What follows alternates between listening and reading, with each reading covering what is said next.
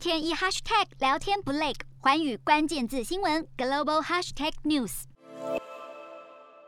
G7 外长在英国利物浦举行为期两天的会议，希望牵起强大的统一战线，对抗全球威胁。针对伊朗核问题，英国外交大臣特拉斯对伊朗发出了最后通牒，表示在维也纳重启的会谈是伊朗停止核子升级、回到谈判桌的最后机会。和伊朗的谈判九号在维也纳重启。多个西方民主国家试图恢复伊朗和世界大国在二零一五年签署的历史性核协议。前美国总统川普在二零一八年退出伊朗核协议，不过拜登总统上任后表示准备重返伊朗协议。伊朗官员坚称有认真看待新会谈，但西方各国指责伊朗在年初谈判稍有进展后却显得退缩。质疑伊朗是想争取更多时间，这快要耗尽各国的耐心。除了伊朗，G7 在这次外长会议上也团结一致，谴责俄罗斯在乌克兰边界增兵的行为，